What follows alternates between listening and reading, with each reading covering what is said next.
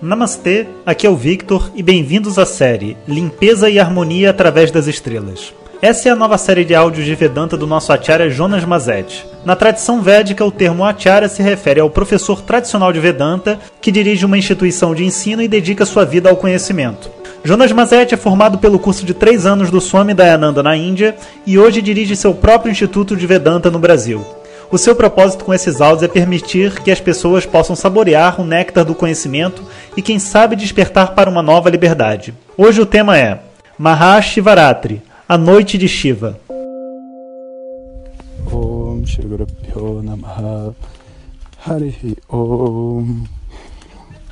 Bom dia pessoal. Então estou aqui no Vedanta Camp, vocês podem ver os pássaros. O professor Paulo dando aula aqui ao fundo. E hoje então, eu achei que eu ia continuar com as nakshatras ontem, mas eu não reparei que amanhã é Shivaratri. Shivaratri é uma data muito importante para nós, que é o dia que a gente chama da noite de Shiva, e é o dia mais importante para aqueles que querem destruir a sua ignorância, né? Então Shiva como aquele que destrói. Então o dia de Shiva anual é o dia onde a gente celebra o poder de destruição obviamente associado àquilo que a gente quer destruir, né? que no nosso caso é a ignorância. É, seria como se fosse o nosso ano novo espiritual. Tem duas datas muito importantes né, para quem estuda Vedanta. Um é o Shivaratri, que é amanhã, e sempre cai no carnaval, isso é uma coisa muito bacana. Né? E o outro que é o Guru Purnima, que é o dia dos professores, que ocorre é, em julho, uma lua cheia em julho, a maior lua cheia do ano. Né? Então, Amanhã sendo Shivaratri, eu resolvi que a gente eu faria esse último áudio hoje, porque amanhã a gente está em Maunam, está em jejum, não é um bom dia para ficar gravando áudio. E depois disso a gente tem o carnaval, né? Então, aproveitar esse período que está todo mundo aí de recesso para se concentrar aí nas festas e se preparar para o novo ciclo que vem aí para frente de áudios e continuação das estrelas, né? A gente parou em Ashlesha, a próxima é Magha, se eu esquecer vocês me lembram. Né? Magha é o trono, só para a gente lembrar. A gente vai ver isso daqui um pouquinho. E hoje eu resolvi então falar um pouco sobre o Shivarati, falar um pouco também sobre o trabalho que as pessoas estão fazendo aqui. Então a gente está num Vedanta Camp, passando 15 dias né, com os alunos. E uma das atividades principais aqui é a comemoração do Shivaratri. Né? Nesse dia a gente faz um conjunto de disciplinas. A gente faz jejum, a gente faz é, Maunam, né, fica sem falar.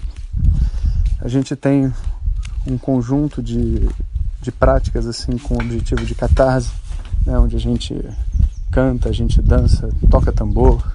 É uma coisa bem lúdica para aqueles que acham que Vedanta é uma coisa intelectual e, e fraca, iam se surpreender ao ver num Vedanta Camp, né? Porque a verdade é que nosso corpo inteiro, né? Toda a nossa individualidade, corpo, mente, emoções, tudo isso tem que se alinhar.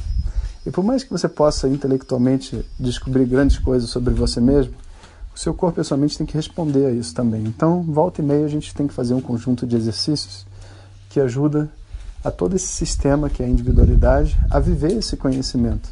Né? Apesar do conhecimento existir no intelecto, ele tem que ser, vamos dizer assim, vivido né, transbordado para todos os aspectos do indivíduo. É assim que a gente vê. Então, para isso, esses exercícios são muito bacanas. Depois que a gente passar esse dia todo de ascese, aí começa a noite de Shiva. Inclusive, Shivaratri se comemora à noite, porque é a noite de Shiva, não se comemora Shivaratri de manhã. A gente faz isso como uma adaptação, às vezes porque as pessoas não, não têm mais o hábito de passar a noite acordada. Mas aqui no camp, nós passamos a noite acordada.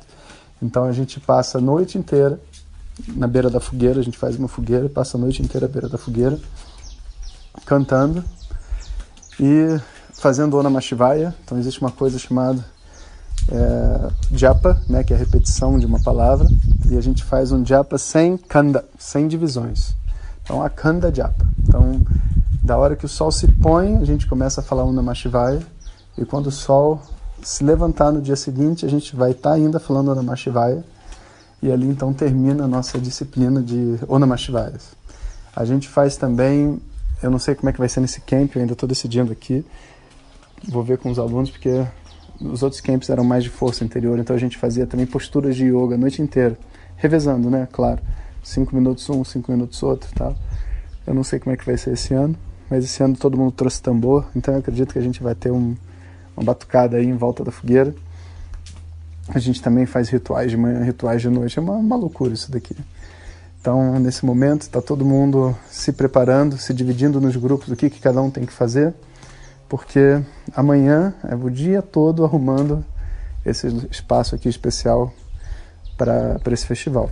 Que a propósito a gente está num lugar chamado Cidade das Estrelas, um lugar muito bacana em São Tomé das Letras. E fica aí a dica para quem quiser conhecer.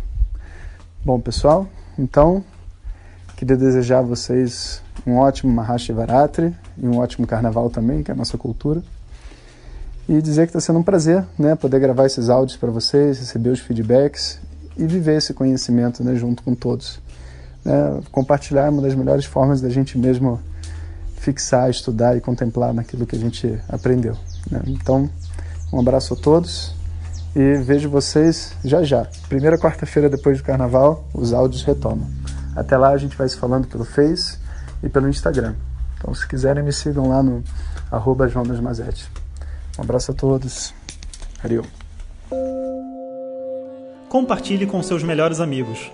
E se você quiser receber nossas mensagens diretamente no seu WhatsApp, clique agora no link que vem junto com o áudio. Para outras informações, www.vedanta.com.br. Até o próximo áudio. Om Tat Sat.